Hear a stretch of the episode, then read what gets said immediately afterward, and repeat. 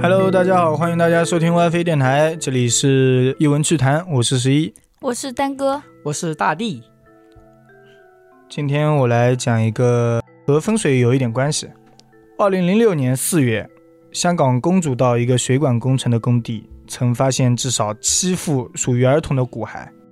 由于很少有坟地会这样集体埋葬幼童，所以坊间有传闻说这里就是昔日打生桩的地方，生是哪个生？庄是哦，生是生熟生活的生，庄的木字旁的嘛。对木字旁的桩。哦，那什么是打生桩呢？很久以前，有很多建筑商常常在兴起一些楼盘的时候，都会无故倒塌，而因此就必须重新兴建，这样会导致很多财务的损失，更会导致大量的工人死亡。而为了阻止意外的不停发生，最后有人希望建筑大师鲁班可以指点迷津。鲁班对，鲁班。鲁班七号嘛，鲁班，鲁班大师。 于是鲁班就教了大家一套极为恐怖，而且非常不人道，却又十分有效的方法。确定不是豆腐渣工程吗？如果是豆腐渣工程，一般也是时间久了一会儿会坏，啊他们那边就是完全造不起来。在遇到这种情况下，才请教的我们鲁班大师。嗯，鲁班是这样解释的：在新建建筑物的时候，无论怎么动土，其实多多少少都是有破坏当地的风水的，就这一片土地的风水，因此也有可能会触怒一些冤魂。所以在新建土木的时候，遇到这种意外不停发生的地方，其实就是说有冤魂在此地来找替身了。因此，鲁班便教了他们在动工之前，先抓两个小孩，把他们深葬在土地上。之后用泥掩盖，在上面新建，这样就不会发生意外了。这么其实说白了就是把那两个小孩给活祭了，就那也跟太祭合残忍同了是一个意思，那两个人把这两个小孩，就直接活埋在地底下，嗯，就用他们的肉身去投胎嘛，不是投胎就是当献祭祭品了。祭品。那对那一人就把他们俩吃了嘛。哦，那你们可以在我这里造房子了。是， 而且在古代的时候，这一方法确实是非常受用的，意外大大的减少了，而且工程也变得相对顺利。而后世人便把这一个习俗称为打生桩，这些死去的小孩就会成为这条大厦或者这条公路的守护神。哎，那也很残忍，我觉得。是的，我觉得谁愿意啊？谁那愿意那？还是有的呀有，建筑商愿意。有小孩子的家里肯定不愿意的那也呀。愿意的，为什么卖？小孩是吧？哦小孩子多了是吧？卖一个掉哦，嗯，而且这种事情到现在也时常有发生。一八八三年，香港大潭水塘在施工的时候，居民就非常反对，理由是开山劈石会破坏当地风水，而且在施工期间，当地有不少儿童都无故失踪了。被抓走 了。对，当地很多居民就怀疑说，打圣状，他们的小孩子变成了生桩，被埋葬在隧道里面了。那也太傻了。是我的话，我会找远一点的地方。哦，你，你这话也不对，你这个心态。那个找那些拐卖的儿童，六几千一个卖卖给我。对，所以他们就非常反对嘛，家长都非常反对，然后不敢让他们的小孩外出，嗯，甚至上学也不去。另外，在网上有一个非常有名的，就是一个叫刘晓辉的法医，他写过这样一本书，叫做《非自然死亡》。其中，他网上有一篇文章这样写道：，二零一四年，他在北方某一个城市的一座大桥桥墩中，发现了一具已经完全白骨化的尸体。经过法医鉴定，判定死者是一个十七岁左右的男性，左脚有点瘸，身高大概一米七，死亡时间大概是三到五年。我很好奇，他都在石墩中，他是怎么发现的？桥墩，在桥墩打开的时候，因为那边桥要重新弄过，哦，但是我觉得这个已经不是男孩子了，我觉得对他挺大了。十七岁左右的男性嘛，嗯高中生吧，应该。嗯，嗯，另外经过法医鉴定，此人并非自然死亡，而是死于活埋，就不能给人家下点安眠药吗？那也算活埋。哦，嗯， 当时在挖掘尸体的现场，边上有老人看热闹的时候说了好几次：“邪门啊，邪门啊，估计是有点什么名堂。他们觉得这个案子非常蹊跷，也就联想到了打胜庄这个陋习。所以他们是要去抓建这个桥的人吗？有去询问 那个老人，我觉得可以先把他抓起来问一下，老人，老他们人有就是神奇啊，神奇嘛。他说神奇邪门，门哦邪门就啊说邪了门两个字，你就要把我抓起来，下次都不问敢说话了。问一下嘛，嗯，他们开始进一步的搜索线索，暗暗采访了一些曾经的施工人员。据几位施工人员透露说，当年施工时不知道有什么原因，有一处桥墩的地基不管怎么打也打不下去。施工队还专门请了专家，然后又请了道士，折腾了十多天，最后不知道用什么方法把这个问题给解决了。嗯，另外，在提到死者特征的时候，还有人回忆说，当年建筑的时候，工地上确实有这么一位瘸腿的傻子。啊？打生桩不是要记小孩吗？为什么要记高中生啊？他没说高中生，那个傻子也是去帮忙的，叫做李长生。这边拎水泥的小工，是的，而且说这个李长生在干了没多久的时候就没再干了，可以嗯他的失大踪家了并没有在意，也没有家属来闹过，也没有报案嘛。他的这个名字不够长生啊。嗯，连嗯工资都不用付给他了。工资可能付给他父母了。哦嗯可能烧给他了。然后他们顺着这个线索来到李长生的家里，找到了李长生的父母。他父母说，儿子确实是已经五年没回家了。在得知儿子的死讯之后，他父母表现得非常淡定，就是没有说那种怎么样，收了哦非不常少，奇收了怪不。少钱了，应该。他父母表现得非常淡定，向当年的施工方索要了一万块钱的赔偿。啊，这么少吗？现在是这一次，这一次大家去跟他说了之后，他就索要了一万块的赔偿，那也没有太报少案。了。嗯，事情就这样不了了之了。但是之后有李长生的工友说，在李长生消失的当晚，他看到了李长生的父母也到过工地。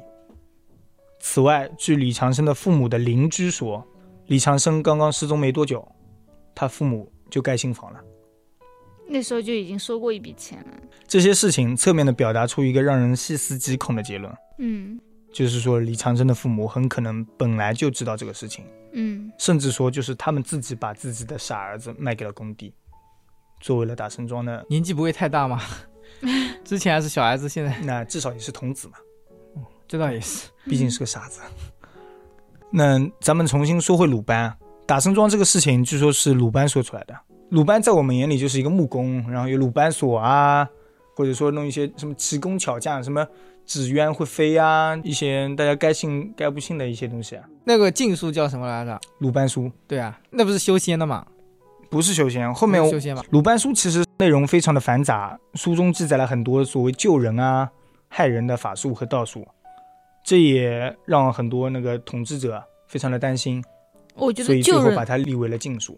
啊，那像那种以前那种武当啊、茅山啊这种，都不应该灭派吗？但是他们没有流传出去啊，他那本书是直接留下来了，上面有很多旁门左道，然后学习者还有被害者都会受到很大的伤害，不是说甚有至还救，影响统治者那只能说他格局小了。他要是像他们一样学习开山开山宗立派，是吧？对，不是说还有救人的吗？有救人呢，对啊，那但这是也这有部害分人不是的挺好的吗？那你不可能只弄救人不害人嘛？对啊，而且人都是自私的当嘛。你有一些本事之后，对吧？别人就变成了蝼蚁，是吧这？个？是的，是的，鲁班书在民间又叫缺一门，因为鲁班书上有说，欲练此功， 必先自宫。必好押韵啊！自宫应该也可以，吾必三缺，受其一。就是说，鳏寡孤独残，就你选一个。那那自宫也算残， 可以自己选啊那吗？孤的话是孤独一个人吗？对，啊寡就是寡妇，孤应该就是自己一个人那我觉得自己一个人也挺好的。啊。那有啥用嘞？嗯，对啊，万花丛中过，片叶不沾身嘛。对啊，然后亲你近还想万花丛中过？ 没有万花，因为只有你 一只个有你一人。个人，而且亲近的人都会有灾祸的。这样的哦，对那那还是有点难的，嗯，而且现在大多数鲁班书都是拓 本，还嗯能 练吗？盗能版的，应该能练吧？在历史上有传言说，真正学过鲁班书的都受到了灾害。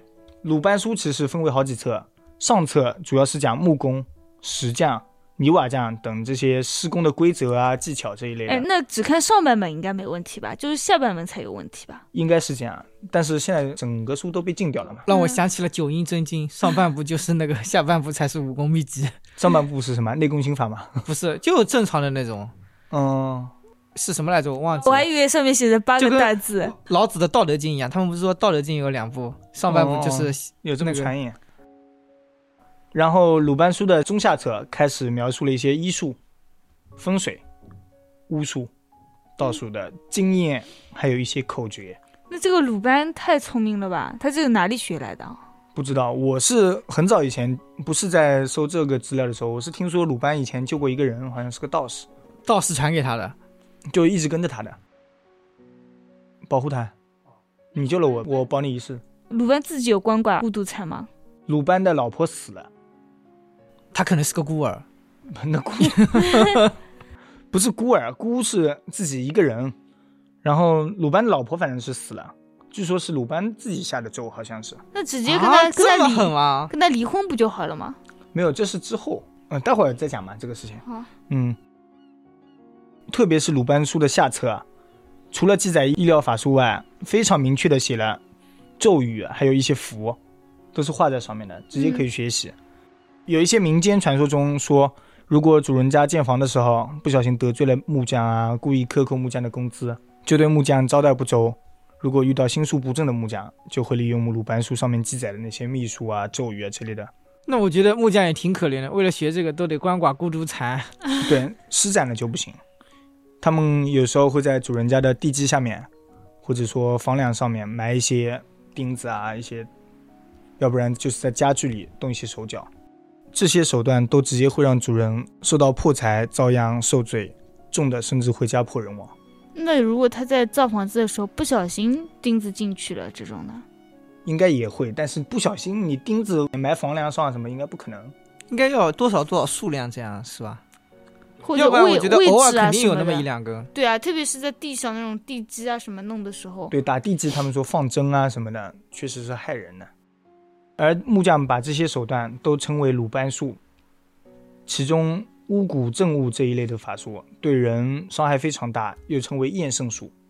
还好我爸之前学木匠，现在不学了，然后呢，所以我就有他了又没我学鲁呀。班术啊，他没学鲁班术啊，他只是学木匠。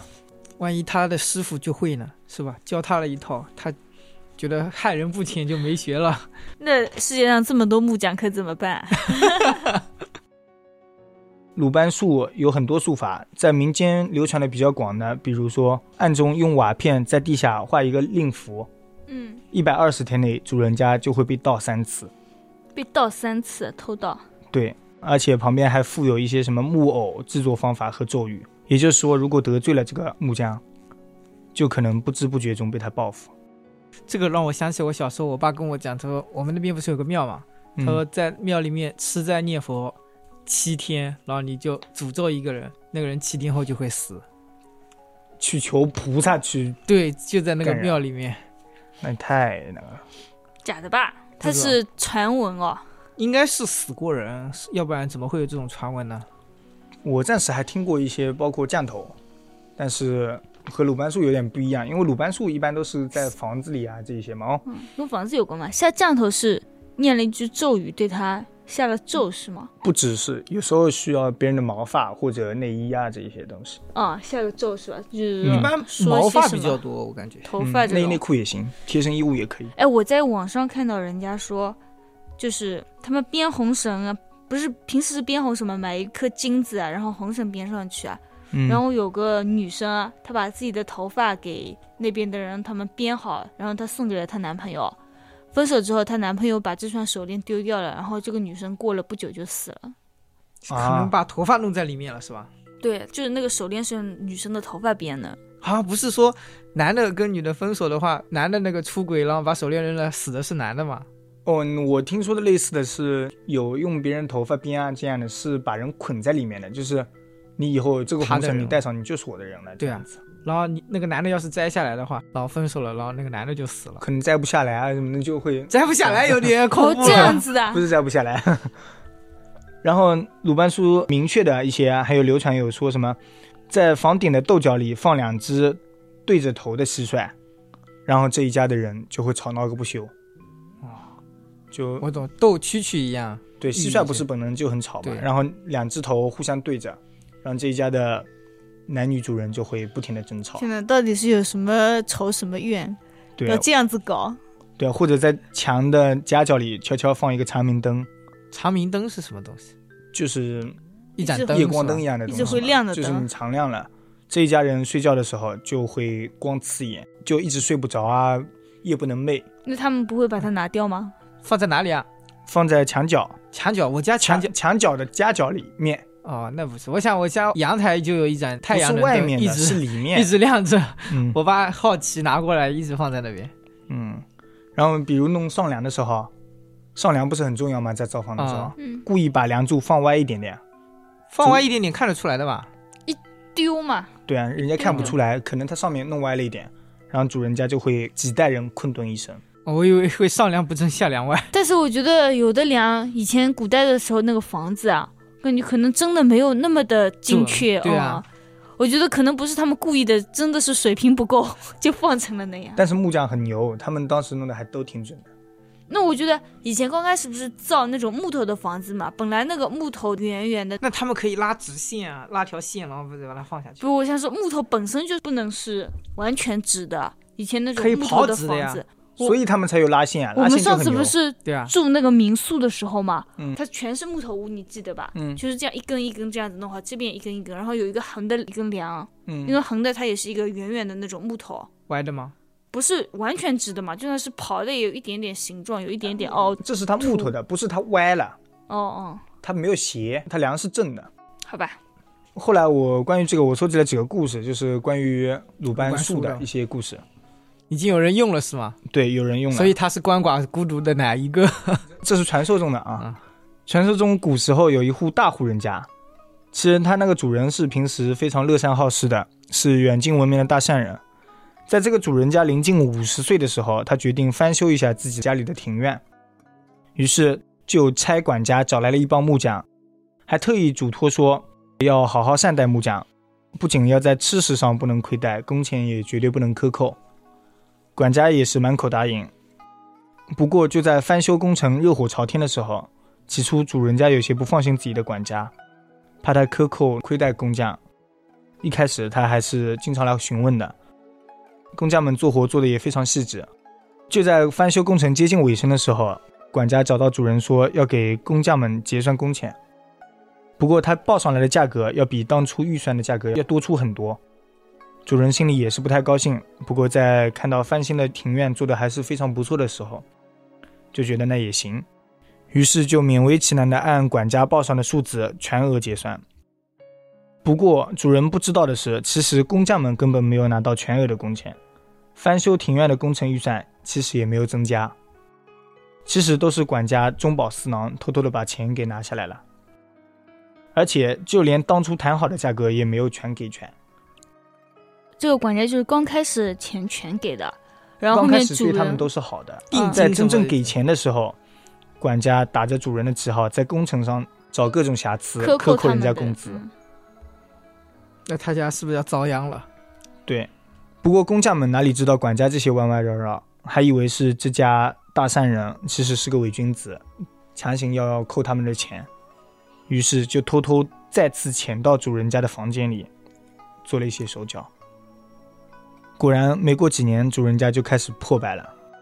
不过由于家里本身有钱嘛，家大业大的也看不出来。不过在时间慢慢长了之后，就支撑不住，开始变卖家产。最后甚至连自家的宅子也卖给了别人。而买下这个宅子的虽然是个不起眼的外乡人，但他只是一个幌子，真正背后的买家是管那其实个是管那个家黑，心管家。哎，这边卖了房产的主人家打算回乡把祖宅重新修一下，就嗯家里还有个老房子嘛，嗯再，修一修。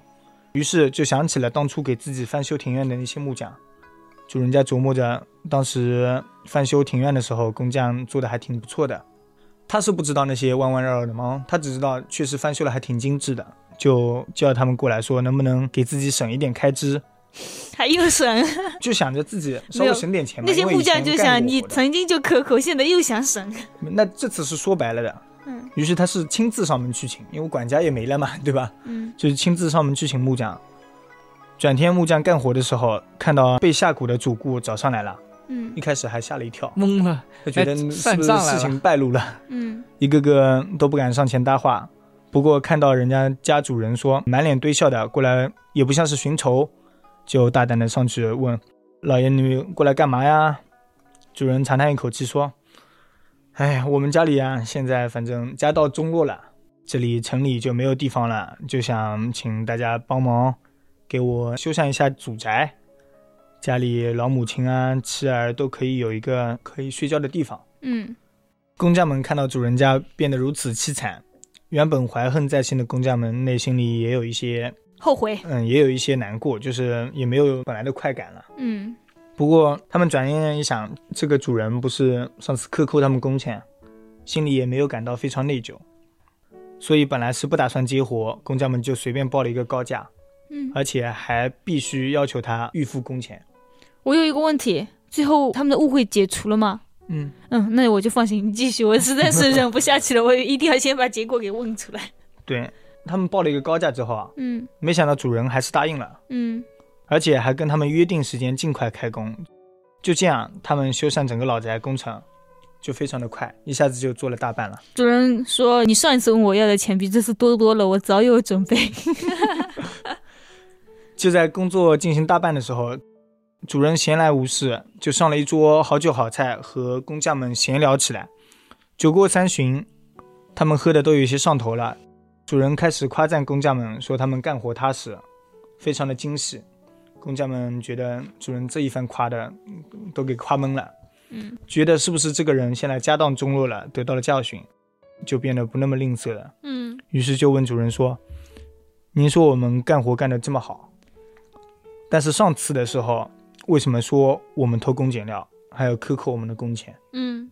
这时候主人才知道，原来这是个天大的误会。双方谁也没想到，居然是管家在上面欺上瞒下，搞出来这么多事情。 中间商赚差价，对误会终于解开了，我的心就放心了，终于放心了。是的，工匠们追悔莫及，这时候也没有用了。这个主人家早已经家道中落了。没事的呀，他们再造好一点，帮他那个摆个阵，让他再 那他们只会害人呀。帮人也帮不了这么好。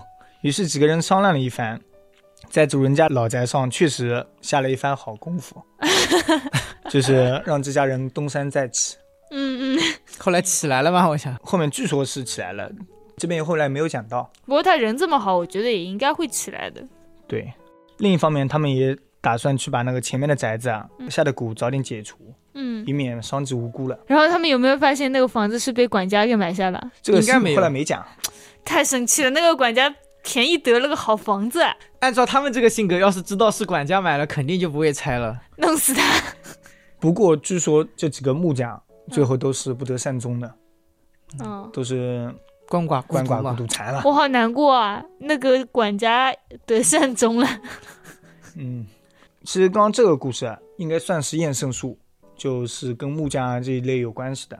毕竟祸害一千年。对，不过据说鲁班术后半部分，除了这一些术法，还有一些更神奇的。我粗略的看了几个书上的一些内容啊，上面写着隐身术、定身法、修仙， 哎，是不是那个葫芦娃七个技能都嗯喷火有？喷水了，是不 是？然后我还看到了另外一些关于鲁班书上的术法，别人学会了的案例。一个男子习得了鲁班书上的这些术法，心中动了邪念，念了几句咒语之后，眼前的竹笋就一层一层的剥落下来。远处有一个女子，一边脱衣服一边跑过来。嗯她，下的这个咒语其实就是这一类的，哦因，为她心生歹念嘛。是他幻术吧？就是自己，他控制了别人吧，应该是对，。她就是我还以用为这他种把法术。那个竹子看成了一个女的，因为竹子脱落嘛，然后女生不是脱衣服嘛，都掉下去。不，他这个术法其实就是让别的女生过来的。嗯，结果那个女子过来之后，他才发现是他女儿，啊，害人终害己嘛。然后他大叫一声，女儿疯了，自己也瞎了，自己也瞎了嗯，嗯，残了嘛。残了。啊，那没事，啊只是瞎了而已嘛，可以去算命。哎，那你说他们天生那种瞎子啊，不是有就瞎很子适算命的合啊嘛？嗯，反正都已经残了，哦，怪不得这么多人算这个，原来他完全理解了“残”这个含义。这个是残，但是瞎子算命那个啊，其实跟鲁班兄没有太大关系，因为瞎子算命这一个盲派这个派系啊，嗯，它的最早的源头应该是鬼谷子。只说瞎子吧，鬼谷子应该不瞎吧？鬼谷子不瞎，鬼谷子是聪明。对啊，然后他有一次下山的时候，看到有一个瞎子啊，什么活都做不了，他只能是接受家人的照顾，那家人也不会好看他，他就创出了这么一门派系，就是说专门让瞎子手摸着，然后去了解这个内容，嗯然后专门给他们提供了一个便利，做了一个盲派这样一本算命的书籍，只有瞎子应能该练不算吗书籍啊，应该一个东西，只有瞎子能练吗？你也可以练啊。都可以练，不过瞎子反正静心下来去写什么，哦因为瞎子干不了啊因别为的他事情，看不了别的东西嘛。 对，天底下这么多盲人嘛，他想给他们搞一点生计，其实做出来他自己也积阴德嘛，这个是鬼谷子弄的。不过按照这么说的话，那瞎子去学鲁班书，反正不都是残的？对啊，但是那我要把近它视弄算不成算？可以，，近视又不是瞎 近视不算残吗？啊，高度了都，天哪，那每个人都可以练了，那没有， 我们三个都可以练啊， 道友啊。 其实刚才那个丹哥很有疑问，说鲁班自己有没有残这样的？对，这鲁班书诡异来源据说是这样子的：当年鲁班造了一个用咒语可以启动的，就会飞的木鸟，用来赶路回家看望妻子。结果妻子非常好奇，偷学了咒语。当时怀孕的妻子因为做了一下鸟，那个鸟非常颠簸，直接流血在了墓渊上，墓渊失去了法力，从高空坠落。还需要法力吗？这种纸质墓渊不是机械原理吗？用咒语启动墓渊，好吧，母子身亡。鲁班非常痛苦，就对鲁班叔下了一个诅咒，说凡是学习鲁班书的，必定断子绝孙。这他妈自己有点过分，自己没掌控好，就还要诅咒别人。可是呃这个传不闻嘛，传闻。这个是他老婆自己在练的缘故啊，他老婆不偷看就可以了呀，对啊，是对啊他自己没有管好啊。对啊，但是他要诅咒我，嗯不高兴了。 人家有法力的人嘛，你们这都是蝼 蚁。 就是说鲁班叔，我我觉现在得盲人练不了，因为要盲人的那个不是需要一个对他要眼画睛，符，要一个眼睛亮的人先把那个变成盲书，不是字凹进去得刻啊什么那种嘛 哦，不，他要画 符，对啊所以很多符力啊这种都学不了。主要他爬不上那个横梁，嗯那不止这些嘛，其实鲁班书里也有很多术法。他们说婆婆有一种叫什么化水术，民间啊化你水们术听是过什吗么？？化骨术，嗯，你被鱼骨头卡住了，喝点醋，你喝点醋。啊，有一些人就是嗯你 喝喝醋醋也也不没行有，因为那个鱼骨头比较大呀。嗯，你就去找一些会鲁班术的人，他们有的民间会流传一些会鲁班术的人，嗯，让你跟他说能不能帮忙弄一下，他说行，掏出一碗水，嗯，在水上画几个圈，画一些符，然后喝就下是去用手直接这么随便画几下，嗯，你喝下去就好了。哎，有没有自学成才的？你好像你很想有兴学是趣的吧样子。没有没有，我的意他思啊主要可能不止近视眼，如果只是近视眼，我也学了，对吧？ 不然我隐身术我学一下近视眼你想也干嘛行嘛，对吧？你对啊已你经想是干学嘛？的你想这么干嘛？猥琐啊，笑的这么猥琐。我还会定身术才猥琐呢。你想学什么术？你我感说觉吧，大地好像确实非常有兴趣。你说吧，你想学什么你术说？你想学哪一个吧？你就我说吧。想学个隐身术吧， 你想干嘛？当然是睡觉啊，这样没人看睡得到，觉，嗯没人看得到我在睡觉，就不会有人叫我起床了，对不对？没人看得到他在睡觉。对，就我觉得理我解理解，懂我你觉得瞬移很好哎，我他想没有去哪瞬里移都啊 不用开车了。他没有瞬移。这样吧，我学一个瞬移，你学一个点石 成金，我学一个术法吧，我觉得就这可把以人了咒咒死算了。做作死。做作死，那你要被你抓作起死来，人家干嘛？跟你有什就么是关系？啊你要被抓起来了。你嗯还想吃什么？直接那不行，你选一个减肥术吧。我们三个人， 马云的钱都到我这里来，你干嘛非要马云的钱？ 啊我就这么说嘛。这怎么也要孟坑？化腾的钱，这怎么也要坑国外的？哦不 要对对坑国内的。对对对， 乔布斯的钱哦，乔布斯死 了，你连人家的冥币都不放过，有点过分 了啊！其实民间术法这种流传的有很多，后来很多人都把这些术法都直接归给鲁班了。归到鲁班术这一类了，只是可能就是一些包括苗疆呢，什么包括苗疆那各是种巫蛊，不一样。下降头，我不知道是哪的，泰国不止泰国，苗疆好像也有降头，苗疆的降头不是蛊吗？